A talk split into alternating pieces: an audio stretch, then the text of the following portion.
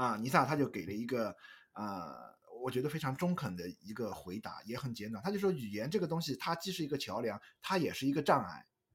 重要的是你在什么之时候知道你要放下这个语言，放下这个书籍，嗯啊，然后他说你越早放下越好。好的，好的，那我们大概出的出来一本，我们要收手了。对，最后一本就是。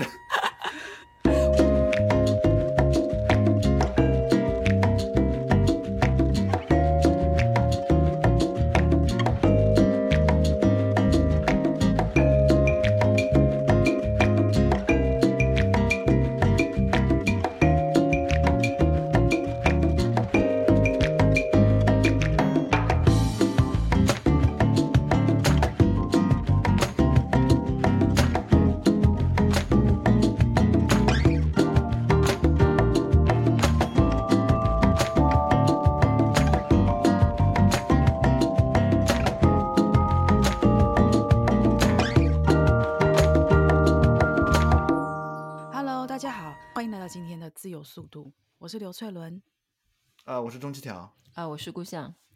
我们上一次聊到一个就是不二论哦，就是呃，能知之力的种子这本书，还有啊、呃，尼萨加拉塔他的生平啊、故事啊，还有为什么哦会有这样子的三部曲。那我们今天再想再深入一点哦，聊一下说，在能知之力的种子这本书里面呢。啊，读者可能会看到，在前面有一篇算是蛮长的导读哦，它是由拉玛须所写的。那拉玛须所写这篇导读，大家可能读了会，应该会觉得，啊，觉得这个人应该是条理条理非常非常清晰。就是如果你完全不知道，呃，尼萨加拉塔在说什么，没有办法一下子就抓住他教导的重点的话，大家看。他所写分析的这个文章，应该会觉得说：哇，这个人怎么可以把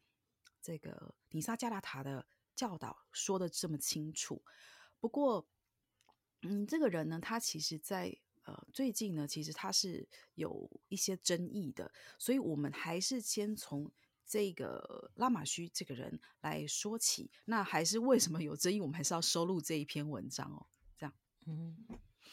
这个文章是好像是简登他就是编辑这本书的时候请他撰写的吧？对，对，那本就是这个时候好像呃，尼萨加拉塔已经过世了，就是说出出这本书编辑这本书的时候，英文版的时候，尼萨加拉塔已经过世然后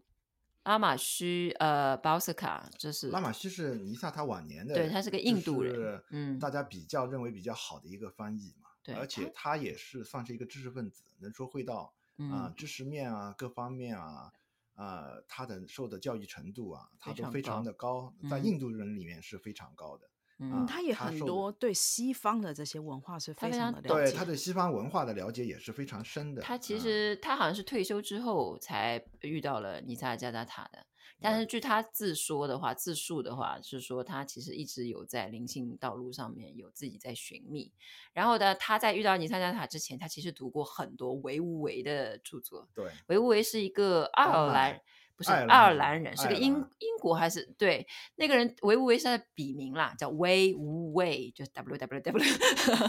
就是因为他是后来这个这个人是爱上了道家道家的对无为的那个东西，所以给自己取名叫维吾维。然后他自己根据自己的理解，就对于这种什么啊终极实相啊什么那种非二元的东西写了很多东西。然后那个呃那个鲍斯卡就是呃拉玛须鲍斯卡，他其实是在遇到尼萨之前读维吾维的著作，据说他读了很多很多遍。他说他他自己说他读过一百遍，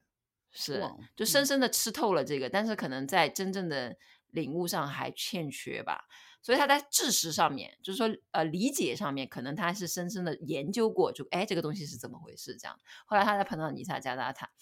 然后就变成了，因为他英文很好嘛，然后这方面又很能。了解西方人对应的词汇是什么，嗯，所以他当时是一出现之后就 很受来访的呃，就是西方求道者的欢迎。很多人就说专门要等他来做翻译的时候，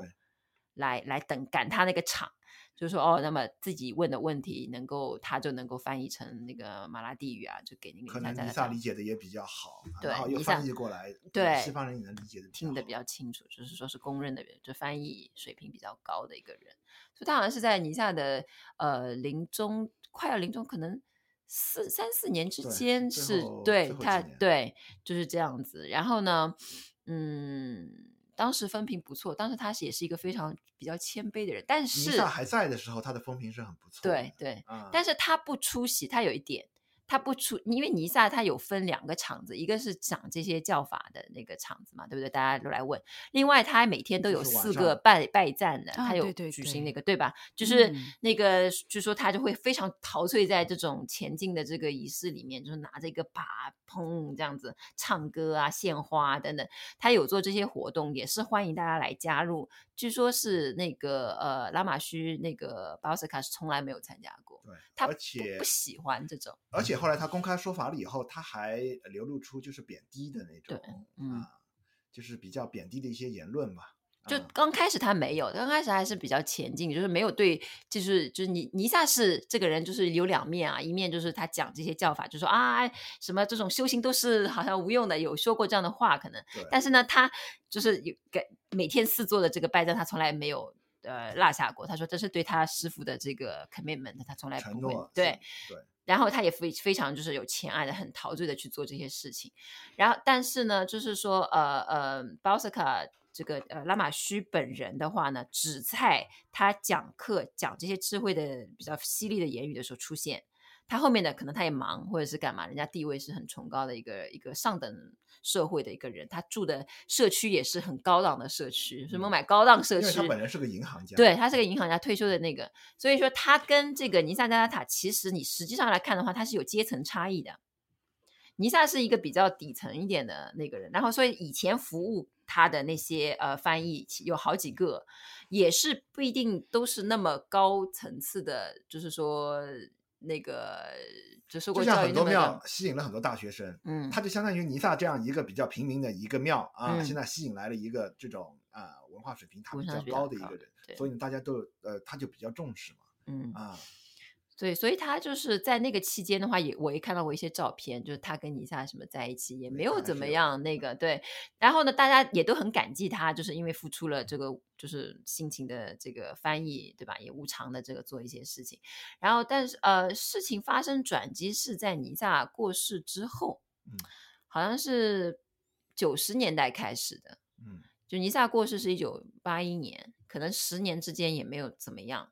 但是慢慢慢慢，他就是自己，就是很多人开始也来请教他问题嘛，就说：“哎，你觉得这种事情怎么怎么没看？”他就开始变成了一个像导师、指导人的那种呃角色。然后他开始流露出的言论就有点偏离了尼萨的那种教导了。嗯，然后慢慢慢慢，就是你原来跟随尼萨的一些弟子们就开始觉得，嗯，这个人跟以前好像不太一样了。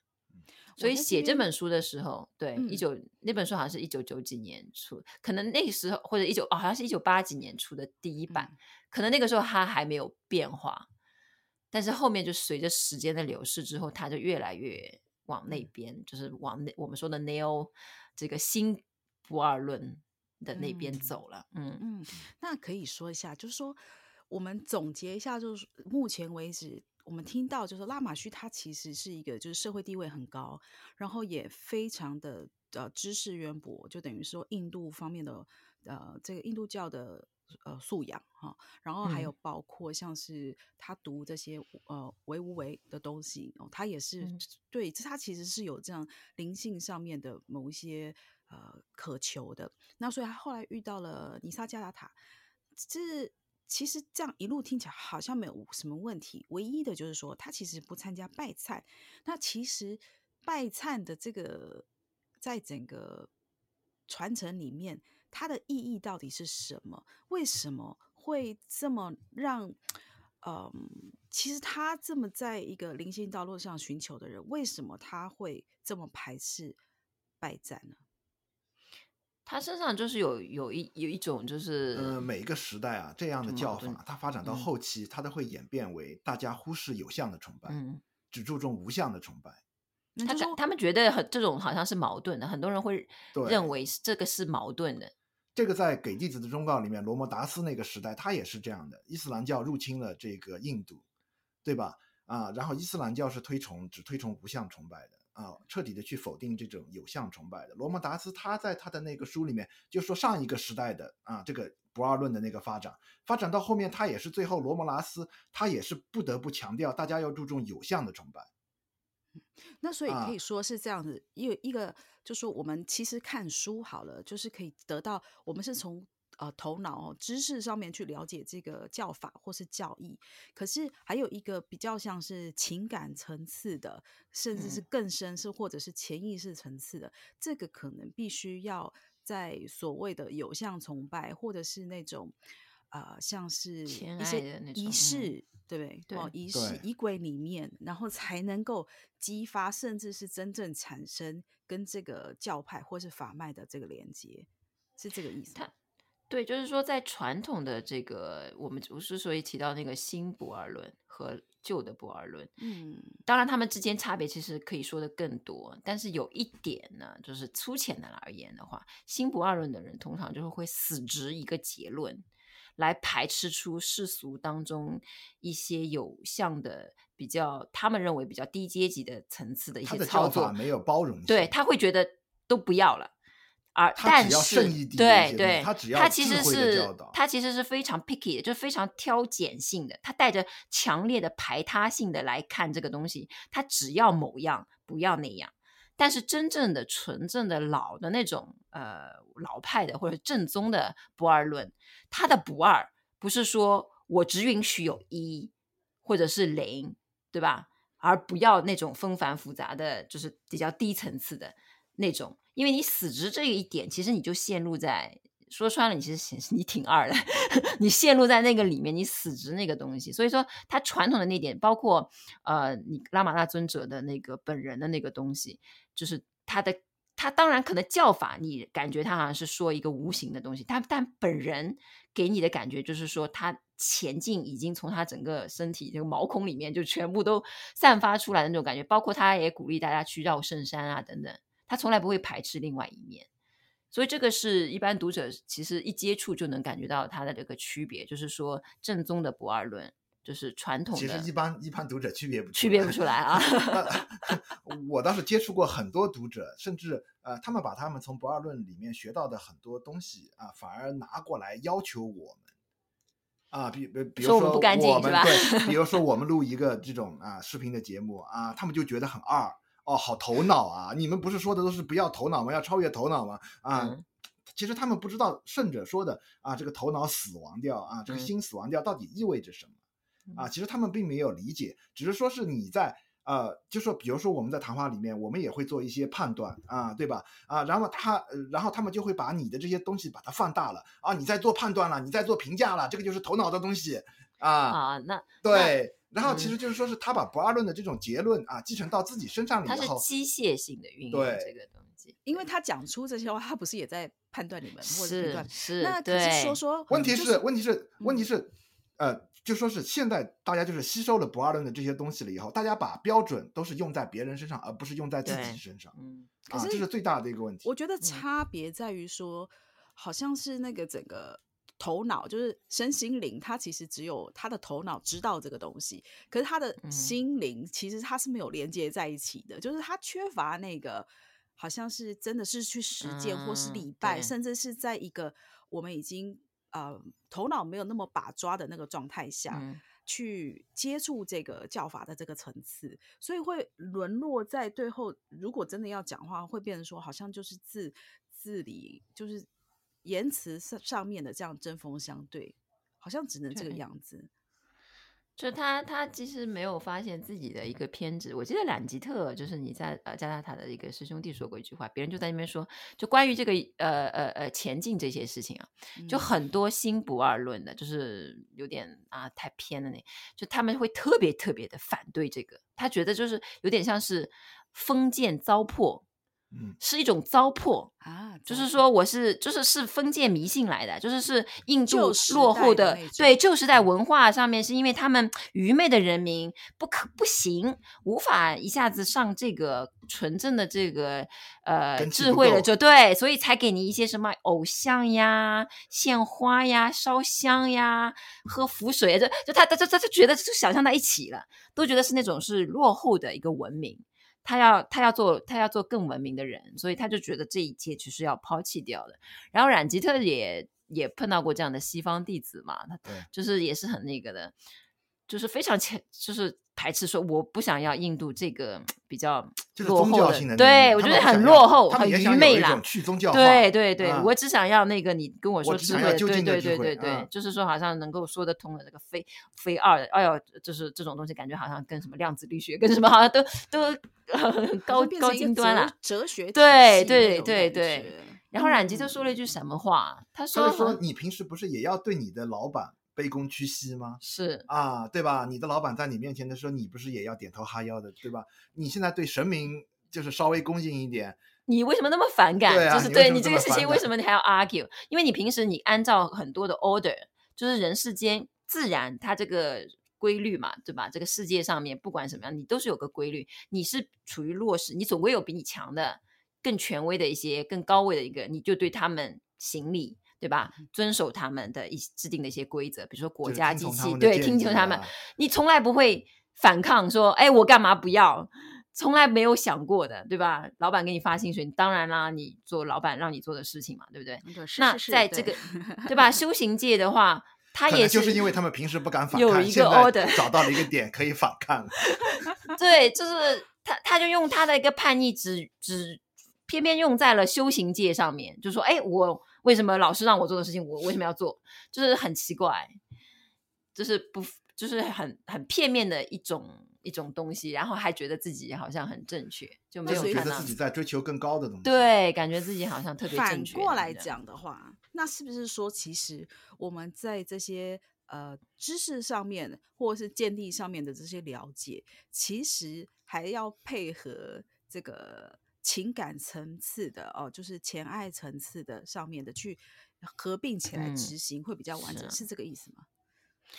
这种是的，但是他就是表述的方法有很多种，像帕帕吉就说过，他说这个什么解脱的鸟是有两个翅膀的，一个是呃智慧，一个是前进。一个悉达罗摩斯瓦有一个表述，就是尼萨加拉塔的师傅，他就说智慧的这个东西要润在哪里？浸在一个什么什么的糖里面啊？不是，呃，他说是才是，他说才是分润的一种食物，就是一种糖球吧，可能是糖，糖耳朵还是什么？他说一定要浸在那个，一定要浸润在那种前进的那种它的那个糖浆里面，对，然后拿出来，它才会比较可口。对，好像是这样一个比喻。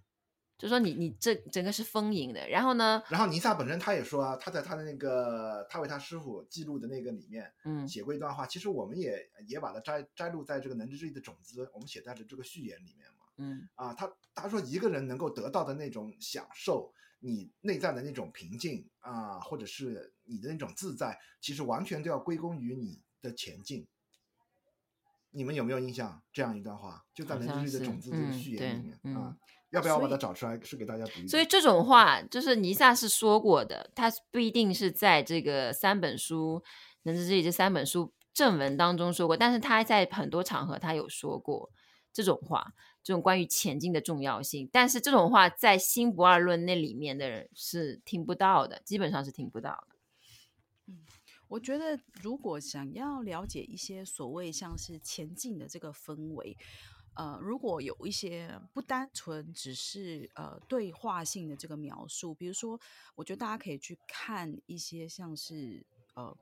较是呃描述性的东西。呃，我推荐的是那个真我信犍啊，拉玛那尊者道场有一位女性的信徒，她其实是非常感性的，也是非常非常的怀有那种前爱的特质，所以她在记录尊者的一举一动，比如说她说啊，今天是喊着这个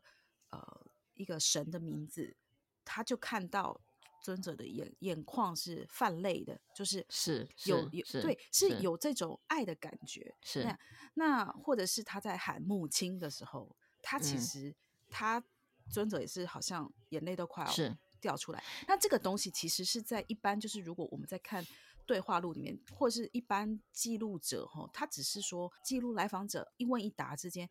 可能在这个情绪上面可能看不大出来。可是，在日常、嗯、如果是记录到场日常的话，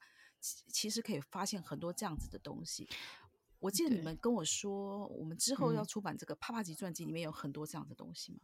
对。然后你刚才说那个，我我突然想起来，你说那个女女弟子说提到一个神神明的名号，那个呃拉玛那尊者眼睛眼睛泛泪。帕帕吉为什么最后服气那个 拉玛那尊者？因为帕帕吉是个前进到非常非常炽炽热的人，他受不了那种。只是智慧的那种嘛，就是没有钱，反而他他受不了，他受不 了。对，相反的一个人，所以他到那个拉玛拉道场就觉得这群人在干嘛？就是为什么没有念诵名号？他觉得这这群人是浪费自己的生命这样子。然后他是后来有一次，因为拉玛拉跟他指点，就是给他指点智慧的东西，没有一下子击中他嘛。但是后来他他说他有一次跟着拉玛拉，有人放给了一张黑天的像啊，一张照片。对，他是黑天的崇拜者。对，然后有人拿了一张黑天的一个照片递给那个呃拉玛拉尊者看，拉玛拉尊者就是眼，他的头就稍微转了过去，就就稍微藏起了他的那个，然后他其实看到他眼睛里面就是在在滴泪，其实他是很触动。然后作为同时修这个黑天崇敬的帕帕吉，甚至得到本尊成就这种，他是非常清楚这个人的表情是意味着什么的。嗯，然后他当时好满意啊！他说：“原来这个人是隐藏的这么深的一个 前爱人，就是他，他内心是非常非常前进的前爱的那种，就是，然后他一下子就坦释然了，就说：‘哦，这个可以当我师傅，就是因为他能跟我共鸣。’这种，因为他之前一直觉得帕帕姐就可能太平静了，就不像他那么热忱。”然后他后来那天也是看到他那个表现之后，他就说：“哇，这个人是个隐藏的非常深的一个潜在潜在道者。”嗯，然后就之后对他卸卸下了心防，这样子。在书里面其实会看到很多，就是 尊者只要听到神的名号会犯泪的这种、嗯、这种状况，其实很多。所以，嗯，但是这个东西就是。说起来就是描述个场景，好像又又没什么。如果我们没有办法理解那个价值，毕竟那个眼泪其实可能有很多很多样子的讯息。站在前爱者角度，就是我的偶像不是你，不是你的偶像，就是就是我你你看到的跟我感受到的东西，可能又是又是不一样的东西，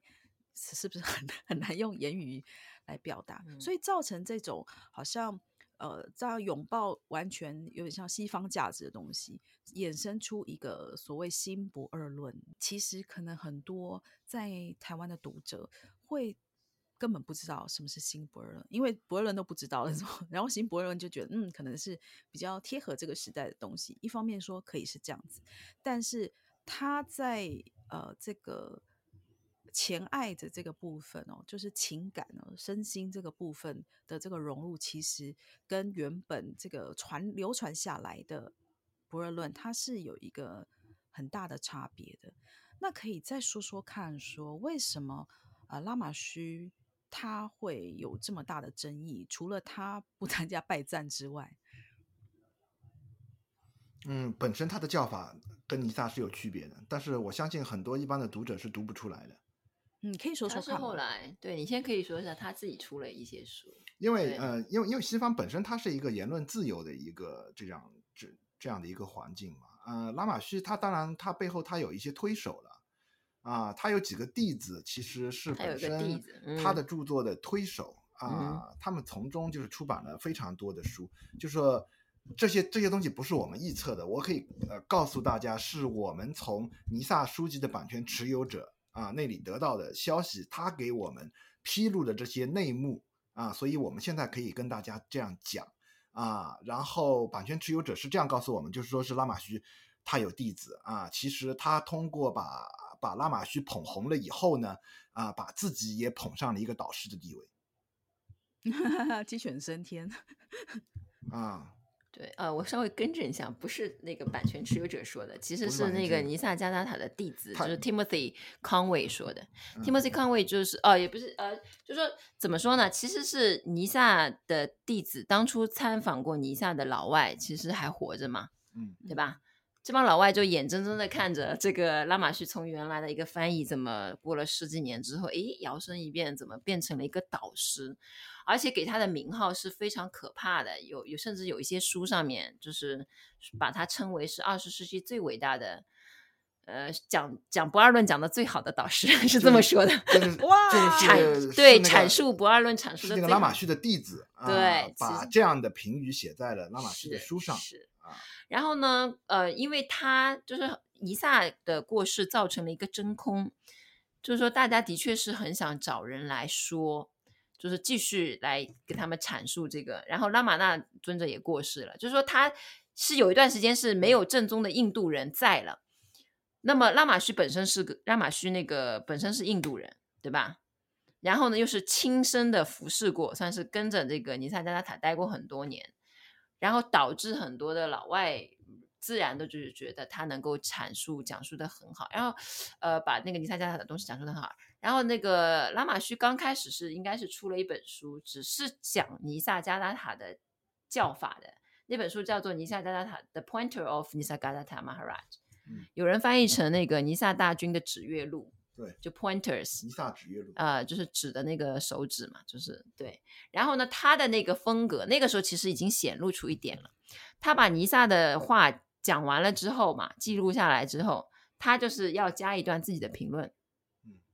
说啊，当时是怎么样的，就是他家把把自己的一个理解放放放在后面，就自己加了一段啊，编者评这样子。这个是在以前的尼萨的这个教研集上面，比如说简单的教研集就编辑的教研集就没有这种情况，他只是现代人其实挺喜欢看这种书，对他就是说老师的弟子就是啊，师傅说了啥，来访者说了啥，如是就这样没有了，啊、没有说自己的会这样，对对，但是呢，呃，拉玛须就是很爱说哦，我的理解是什么，然后甚至可以把尼萨的话讲得更好一点。对吧？他语言组织能力是很强的，包括他有总结嘛。他不是把尼萨的什么层次也也也总结了一下，就是说对吧？对吧？他很很能总结的。然后后来他出的书越来越多，然后别人可能请问他的也越来越多。然后跟过那个尼萨加达塔，当时就是也跟这个拉玛须交好的一些人，就变就觉得他变味了，他开始没有像以前那么谦卑了。就开始怎么样，然后他就越来越往那方面走了。之后他就开始公开的，甚至嘲讽尼萨加达塔有他有过，他甚至在公开场合说过尼萨加达塔私生活不检点，就是经常很爱说这种东西，就是有点怎么说，有点西方自由派的一种作风啊，就是好像颠倒颠覆一切那种感觉，就什么都权威都不行，就我最行那种感觉。所以当时已经有有那个人表示一些抗议，就说你说这个东西是你你你的目的是什么呢？嗯，对吧？当你说出比如说老师私生活不不很好的时候，你你的目的是什么？你是摧毁别人对老师的前爱，还是你是为了宣扬是你比较好？然后一直到二零零五年的时候，他自己。就是举办了一场这个讲演讲会，他是收钱的嘛，请大家来，然后他做演讲什么的，然后在会上就爆出有很多人就揭发他，揭发他财务上面就是说就是揽揽钱嘛，揽很多钱，然后另外一点就是说他那个跟女女女学生的这个有染这样子。这样子就是说，怎么说呢？当然也可能是你情我愿的，只是就是别人觉得很痛苦嘛，别人上来指责他这样子，就哇，所以是等于是一个爆料大会，是那是一个爆料大会，对。然后当那个大会完了之后，就是很多人都都是西方最顶尖的，好像是什么什么什么那种宗教学会的会长啊，以前都狂挺他的。都很觉得他是一个很很 decent 的一个人，所以说明他的那个魅力已经，他魅力是很强的。然后那次开会开完会之后，好多人都已经大跌眼镜，说哇，我怎么看走眼了？很很多人真的就是吃惊的不得了。然后据说是那次之后，印度他还没有一个弟子了，就印度人，嗯，再也不会跟他了，因为印他是那个会议是在印度开的嘛，然后印度人。圈子大家互相传，他也知道知根知底，知道你是干嘛的嘛。但是在海外的话，在欧美界，因为他的弟子那个叫 Wayne 呃 Liquorman 的那个弟子推手还是推的很不错，把他包装的继续包装的很好，所以他一直好像这个人设没有倒。就在在某些圈啦，但是真正的那个印度人的那个，或者是尼萨加拉塔的那个他们的这个弟子的那个圈里面，已经知道这个人不是，其实已经不不够格了。到后来，嗯嗯，他自己有说自己的是新不二论吗？他应该没这么，那时候还没有新不二论这个词的，对，是是，对对，新不二论也有争议啦，就是说到底这个东西该怎么定义。就是我，我原来我我记得是有人去问问过。其实我是觉得，嗯、呃，这种这种偏究竟或者是圆满的教导嘛，像我师傅原来年轻的时候就跟我说一个结论啊、呃，当时还搞得我挺不服气的啊、呃。我年轻的时候是很崇拜禅宗的嘛，啊、呃，我觉得禅禅宗是传承了好好多好多年的，甚至几百年的。然后我师傅呃，他有他他有他的那种智慧，他跟我说，哎呀，一般这种教法。呃，好不过三代，嗯，呃，不是富不过三代，是好不过三代。马上马上会被那个对，因为马上这种究竟的教导，你一旦是变成广泛传播了以后呢，啊、呃，他的那种语言上的流弊就越来越多，鹦鹉学舌会被对、嗯、对，你像禅宗后面他也是啊，大家谈玄说妙啊，然后只愿意谈玄说妙啊，对吧？啊，然后把祖师的那些公案啊、那些言论拿来翻来覆去的，哎呀，你合一下，我合一下。你看后面他也是，就是说任何一个这种这种顶峰的这种这种教法，这种啊啊、呃呃、这种这种宗教或者这种智慧，到后面他不会很久的。刚刚讲说语言的流弊，这个教法的智慧是用语言来传播的，所以讲到，所以他不是因为前爱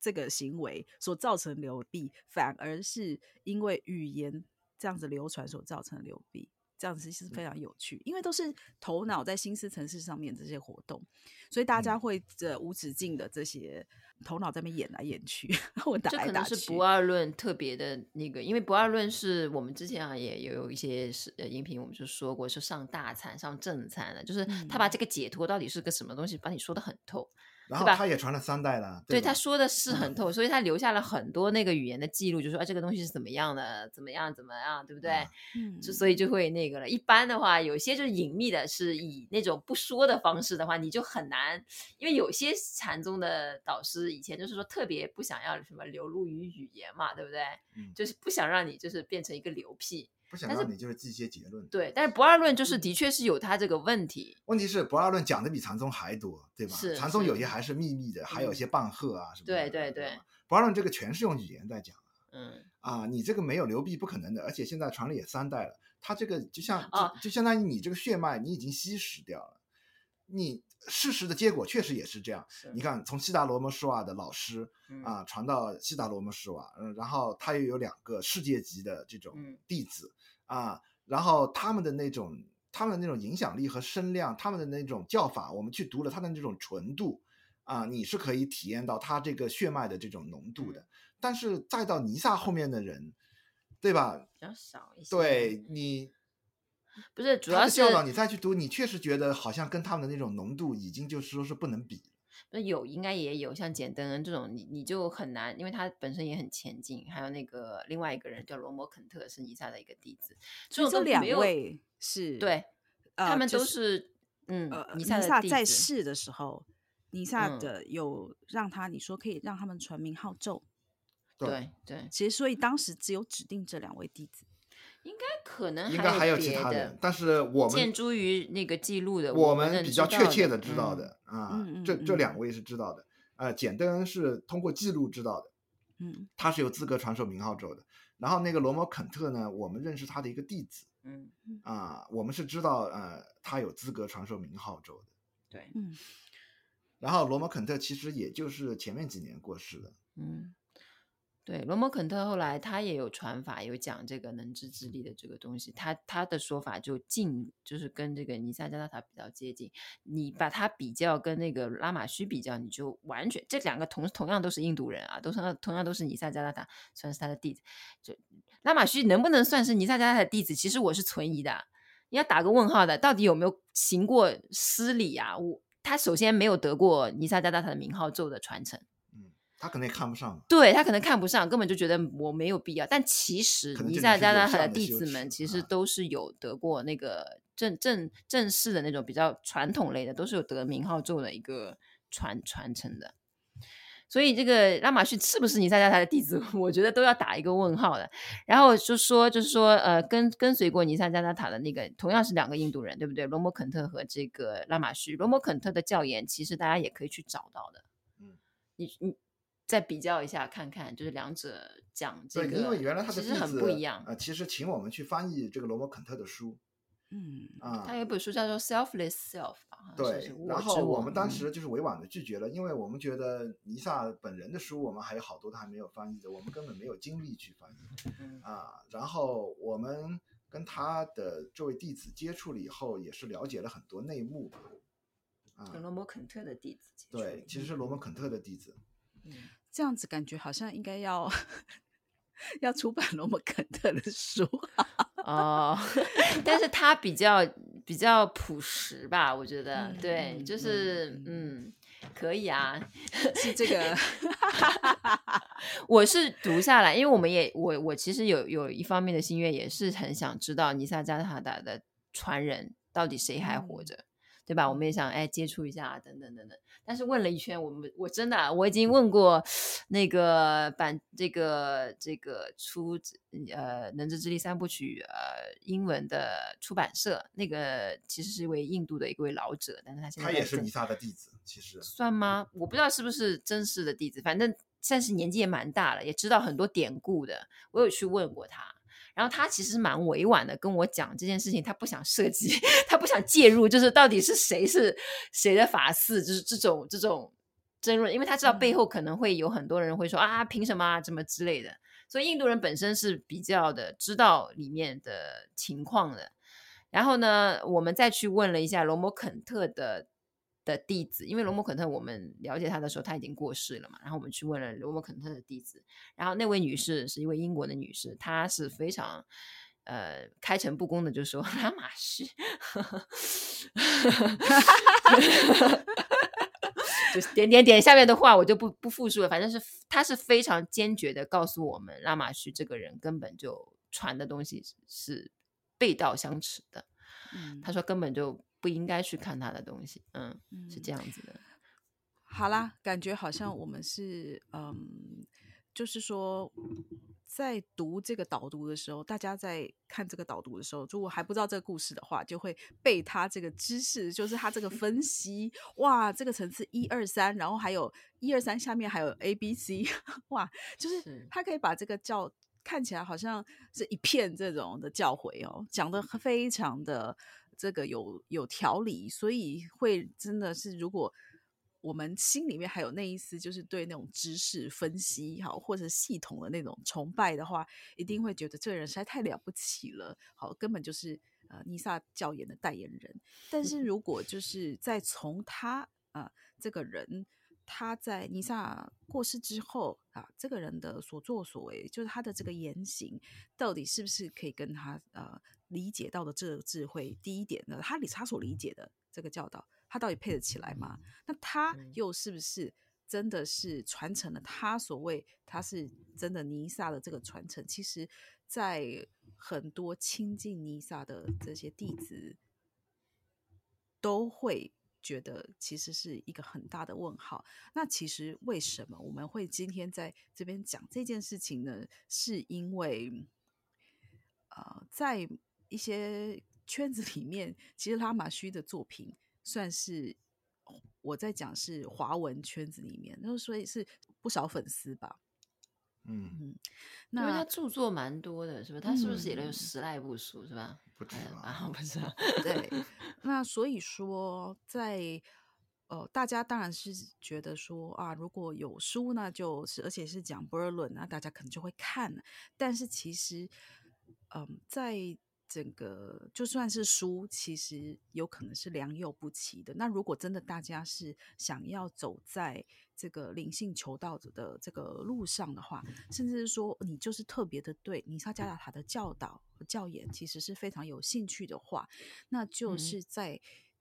这个方面要稍微再保守一点哦，再小心一点，再警惕一点。对对，要小心。其实我觉得读者是判断不出来的啊。呃，我有很多读者偷偷呃，他都这样呃来质问过我啊，把那个拉玛须的一些教研啊贴给我看，然后把尼萨的啊一些教研贴给我看，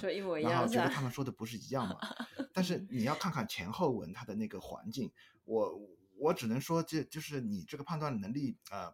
不强的这个读者，你应该稍微相信一点专家的意见。哦、我我来说一个笑话好了，我判断能力之所以差，我记得以前有一本什么书，好像是叫《飞鸟之道》还是什么，是冉吉特的一本书，嗯、嗯、是、嗯、其实是一个老外引了一行冉吉特的话之后自己发发挥的。但是呢，很多有一个那个译者还是谁，很多人读这本书根本就错过了前言，他可能前言他有意模糊，很多人以为那个读者那个作者阐述的那些话是冉吉特本人说的，对，然后拿来问我们，都觉得是一样的。然后呢，呃，尼萨的书，我我既然提到那个拉玛须，我还再说一遍，有很多尼萨的书，有一本书叫做《尼萨加纳塔梵歌》，嗯，什么吉他，什么尼萨加达塔吉他，这本书很多人以为是尼萨加纳塔说的话。其实不是，其实他的一位崇拜者，对的一位崇拜者、啊、自己觉得理解发挥了，对，嗯，所以就是类似这样，所以那个拉玛须的很多东西是别人以为，因为他他躲在那个尼萨的这个光环下面，别人以为他说的话就是尼萨加塔塔阐述的，就感觉好像是尼萨加塔塔授权他阐述我的。我的教研是什么样？有有有这种感觉，其实并不是，就是你你前面一定大家要知道，这个人 是 certified by 尼萨加达塔吗？不是，他没有得到吉萨加塔的认证，所以不能这样读书的。嗯嗯，所以我能不能讲个故事啊？你讲啊，那个翠伦先讲。嗯啊，因为我想到一点就是说，其实可能在如果真正的是阐述真理的话，就是我们读到的话，其实你根本不需要读那么多本啊。可是因为很多人，或者是说，甚至像是我们啊，我们干嘛出这么多？没有，应该是说，嗯，大家会一直会觉得说，那我再读多本一些，好，或者是换句话说，我可不可以就更接近真理，或是理解这个教导？我觉得大家都是还是一直在，呃，如果是在这方面有这么大的需求的话，感觉好像是一直向外抓。一直去抓取更多的这个知识，嗯、可是如果呃从我们刚刚他聊到的这些内容啊，抓到一些蛛丝马迹的时候，其实他是少掉了一个一个这个感感受的这个层次，或是个人经验去领悟的这个层次，也就是。前爱的这个东西，所以这个东西其实很难是在呃，虽然我们是做出版的，我们都是在用文字来这个工作，或是传达，或者当做媒介，但是其实这个东西是要传达前爱，其实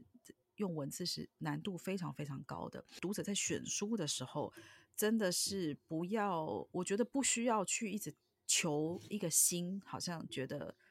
尝鲜是吧？对，尝鲜的那种感觉，其实真的，你所要知道的东西，可能回去看就有了，有它就一直都是在，甚至是如果是，嗯，像是拉玛那尊者在讲，他就说，其实那个东西是你本具的这个东西，只是我们没有办法发现，所以我们只要读那么多书嘛。对，其实读那么多书，让你往里面看，嗯、是吗？就是这个意思。不是就如果我们越来越歪了。就说哦，这个好像在讲这个也好，而甚至是到最后觉得说啊，换句话说，如果有一个呃哦欧洲人或是欧美的人呢，跟我们我们现在文化这个频率好像大家都比较在那个层次上面，然后就觉得说啊，透过他的嘴巴来讲，我好像又听得比较懂这样子。那如果完全去仰赖这个东西，那其实是有点应该是说非常危险的。现在的这种大家都通过这个互联网来学习嘛，啊，其实呃。怎么说呢？这个时代它有一些特征吧，啊，因为我自己呃在做这个翻译传播的这个过程中，啊，我遇到的一些情况，我发现它也出现在啊其他的情形之下啊。其实现在的这个网络环境，一方面大家都稍微有一点点的玻璃心。啊，就比如说有些啊，他崇拜这个拉玛须的人，之前崇拜拉玛须的人，你告诉他了一些啊，这个拉玛须的这个负面情况的话，呃、啊，他那个泡泡被刺破了，对，啊，他会非常的啊，怎么说呢？不满、愤怒。但是这种现象其实也很正常。我前段时间吃了一个瓜，嗯，啊，一个网络上的瓜，嗯，我看那个自由搏击的一位中国的职业选手，嗯，啊，他叫做宋亚东，嗯。啊，我为什么会关注这个呢？是因为这是 YouTube 自动推送给我的一个视频，然后我看了以后呢，我就稍微了解了一下这个瓜啊。他是讲这个宋亚东有一次他在预言啊 UFC 的一场比试的时候，两位选手，但其中一位选手呢，他在中国有很多粉丝，但宋亚东呢他自己啊，就是比赛之前他就啊，宋亚东自己是个职业选手啊，然后他就预言了这个比赛的一个走向，他说啊。某某某某一定会输，打不过的一个人。结果最后这个比赛的这个，然后呢，他就遭到了网友的围攻，网暴是吧？啊，然后遭到了网暴啊，就说你的这个不准什么什么，我就觉得很奇怪，他一个职业选手啊，大家还要就是质疑他的、嗯、啊，他的这种言论。然后后来结果那场比赛的那个趋势啊，是如他 exactly 照着他预言的那种方向去发展。然后呢？啊。然后他还，然后他这个人很不错，他他这个人是很谦虚，他还给那些网暴他的网友，就是说是一点台阶下。嗯，然后他还自己录了个视频说，哎呀，这个嘛啊，我也是啊，根据自己的经验啊，然后这样来判断的啊。就是说我我知道我 get 到你的点，你的意思就是说，虽然有些人深知内幕，对不对？对，但是出来说话就被大家骂，还是要小心，因为别人认为你还是不如他懂行，是不是这个意思？对，就是大家那个玻璃心一旦被戳破掉的时候，哇，网络很网路很危险。所以说，就我们这次播客其实是有风险，是不是？你是这个意思？因因为我曾经经历过这样的一些呃，就是读者给我的这个反馈，所以我能够感同身受。大家其实并不。并不在意真相是什么，他只是在意他自己被 hurt。对，嗯啊，他只是在意自己的情感的投注，好像前面情感的投注全部打的水漂啊，然后被你这样啊一针见血，问你要 分手费赔偿费。哦，对，有啊，另外有一批人经常会说是我们带着睚眦必报，他会误认为你你这个团队不够有爱。就他会对你的人设，就是首先啊，就觉得你没有包容心啊。然后首先觉得你们很命嘛。呃，这些这些现在学不二论的，就是他们好像表面上是要呃语言上、口头上、呃、行文上，嗯，然后他们的那个态度上都要做到哦一体。嗯啊，觉得一体的话，你应该不应该有这些这种批评或者什么，对吧？嗯嗯啊，然后就是说他们觉得臣服的话就应该是和平的。啊、然后我也有时候反驳过我的读者，你臣服的话，我的话你都不能臣服，是你叫什么臣服啊？如果你听到一个批评的意见，你都不能臣服，你都不能接受，你这个叫什么臣服啊？其实他们是选择性的臣服，啊，然后其实往往很多这种标榜臣服的人，他们就是选择性的臣服啊。我也有一些读者啊，啊，他来跟我交流，然后他很费解，他说神灵这些东西不是根本不存在的吗？啊，然后呢？然后我就跟他说，嗯，你你可能功夫不到，你还见不到神灵。等你见到神灵的时候，你再对着他说你不存在，这样呢，你才比较有分量。比如说你见到观世音菩萨的时候啊，你对着观世音菩萨说啊，你不就是个假的吗？啊，因为很多那个真正的那种前爱道的那他的那种成就者，比如说那个图卡拉姆，啊，他人生的前面大部分时间都是神灵陪着他度过的嘛。啊，因为他也见得到神明，最后他真正啊证悟的时候，他是劝那个神明离开他的。嗯，啊，你有本事你就先见到神明，然后跟他说你是虚假的，你赶快走吧，啊，对吧？然后我这样说了以后，他有点说不过我，他就说啊，我要去练臣服了。然后我就觉得他的这个臣服就是有点啊，怎么说呢？就是他的意思，就是说给我点时间洗洗我的怒火，不要跟你骂起来。是，其实这个也蛮有趣的，因为像我我我分享一个我的故事，就是其实大家一般人都是俗世的人，都是为钱苦恼的。那所以当我们在修行的时候，就觉得好像哎，如果好像什么事情，其实我们在世界上 做很多事情都需要钱嘛。对，但是。但是你在修行，修行人好像一直讲钱，或者就会觉得很俗气这种感觉。对，不要谈钱，是吗？对，所以刚好一开始就最好就是说啊，我其实不在意，我就抛弃了这样这种感觉。嗯。然后我印象中的我的上司是意思是这样子的，他意思是说说，哎，你从来没有过，你为什么要抛弃？就说其实 你还没有真的赚过很多钱，啊你怎么知道钱到底是好不好？你就是要去抛弃它。是就说我们根本没有的，就像是你刚刚讲那个神灵的事情，就是说你你根本还没有遇到他，你干嘛说他是假的？啊，对如果你对你还没有拿，得起来，怎么要对，放你怎么放下？其实我的话，他根本就无法在我的话下面臣服，就是你嗯连接受别人的意见你都接受不了，嗯，甚至是你是来请教我啊，我是我作为就是说是更专业一点的，提供了我的意见，你都不能够臣服的话，那谈其他的臣服，就是生活上其他的事情嗯怎么臣服呢？就是你是一种选择性的臣服啊，你觉得跟你讲一些 love and peace 的啊那些人的东西是在帮助你臣服，但是只要是就活在他们的泡泡里面就好，就是那啊种感觉。对，所以有一些就是也包括那个木吉说过那个新不二论的问题，就是他们就活在一个自己的泡泡里面，就是是活的嗯是很割裂的一个，并没有是说真的有勇气拥抱所有的世间的各种东西的那个。对，就是世间的丑恶啊，我们也只是评论一下，你其他的那些丑恶，对你你能接受吗？嗯，嗯嗯，七条，你刚刚说一个佛教故事是什么？啊，就是讲拿起放下嘛。佛陀那个哦在世的时候，有一个嗯人来见佛陀嘛，拿了一本呃呃，就是然后佛陀就让他把地上的花给抱起来。嗯，啊，你先把地上的花拿起来，然后他拿起来，然后佛陀就说你放下来。嗯嗯啊，就是啊讲一个放下的这个故事，啊就是你都还没有拿起来。嗯你放下个什么东西嘛？嗯我年轻的时候是我是嗯是我师傅是也这样教导我的啊，我跟我师傅讨论那些境界的那些事情嗯，。对，等你有了境界，对我师傅说，等你有了境界，你再放下吧。嗯你现在批判这些境界有什么意义对啊？如果有机会的话，大家还是可以在读书之间哦，还可以再找到一个像是身体上面，就是去行这些仪轨的这些体验，是不是这样子可以对在认识这个博尔论上面会有所帮助，甚至是在自己的灵修的道路上面，可以再稍微的更进一步。嗯，就是有血有肉一点嘛，要不然就是人家嗯。说的干会，哪怕是智慧，就是感觉好像是只有一个骨头架子架在那里，也不是有有血有肉的，没有情感的，这个东西没什么力量，对不对？哎，我刚刚也是想到这样子，这种感觉，嗯，就。是只有骨头，你没有肉，就是还是不成形，不然有骨头像对 对不对？活像个鬼这样子，所以啊，对，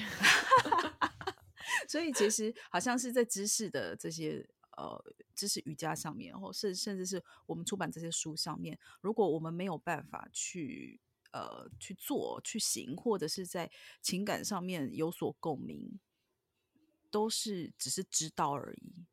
嗯，对，就只是这样会有头脑里面一些游戏嘛，对不对？嗯，对，就是变成只只是很多，因为它里面有很多金句，就是只是在分享这些名言佳句而已。其实我觉得停留在层次真的是蛮可惜的。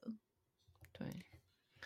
也要避免误，就是一直就是现在这种误区里面，自己可能也感受得到吧。如果好好多年了，你可能就老是读，老是读，你发现自己也没有浸润到这个里面，还是感觉不是真实的自己的体验的话，是不是可能沉溺在头脑的游戏、这些文字上面太久了？嗯，是不是要想想另外走另外的一个一个层次？好啦，那今天就我们先聊到这里，希望读者稍微了解一下 是一些内幕哦，还有一些就是，嗯，我们其实是比较想做的事情，是比较温柔的提醒。嗯，哦，不是有一句话叫做什么来着？呃，就说这个我忘记是说，哎，原话忘记了，大大致的意思就是说，知识的海洋如果只是求知识的话，它是没有边际的。你要知道，早早的回头是岸。回头是岸这句话，对，就是你不要寻求，不要想象，就是能够徜徉在知识的海洋，就是了解更多、更那个、更怎么样、更怎么样，反而不是的，因为那个东西是没有没有尽头的。好，反而是应该回过头来，回头是岸，回头看到那个真正该看的东西。那我用尼萨的一句话来解释一下。好，尼萨他就说，这个语言这个东西嘛，啊，有有人其实就这样去问他问题，就是这个灵性的书籍对我们有没有帮助？啊，尼萨他就给了一个啊，我觉得非常中肯的一个回答，也很简短。他就说，语言这个东西，它既是一个桥梁，它也是一个障碍。重要的是你在什么之时候知道你要放下这个语言，放下这个书籍，嗯啊，然后他说你越早放下越好。好的，好的，那我们大概出的出来一个程度，我们也要收手了。对，最后一本就是 我，我还在等待那个收手的时刻。其实我有，我心里面是有这种，我有这个感觉，嗯、大概有有差不多到有一天，而且啊，不能收手，不能收手。好了，呃，我们还是要作为资料保存下来。那你用这个金句呢，马上垮掉了，就马上垮掉。对，有时候要是放，虽然是自自诩说啊，我这边是出版人啊，然后你们是不断引介来的这个编辑，嗯、可是有时候就是，嗯、也许在某一天，我们就真的知道说，其实我们任务完成。哎、啊，你我其实一直想的是，有一句话做叫做“鸟鸣山更幽”，就是我们做的只是鸟鸣的一个工作，嗯，就是你哒哒哒哒哒哒在叫，但你凸显的其实是那个山的幽静。嗯，所以我并不觉得小鸟叫有妨碍到这个山的宁静。嗯，所以我们可以出很多的书，其实完全没有关系。另外一个很 positive 的点就是，我们所做的一切都是在赞美那个东西，所以也是 OK 的。哇，这个太赞了，是不是很升华？又把又把你把你拖起来了，是是 是是，Good ending 比较吉祥一点，Good ending。所以我们就是以鸟鸣山更幽，然后欢迎读者来跟我们一起鸟鸣，然后呢，再退一步欣赏这一幅鸟鸣山更幽的呃风景，还有这幅画。OK，那我们下次再聊喽。好，谢谢大家，谢谢大家，拜拜，拜拜。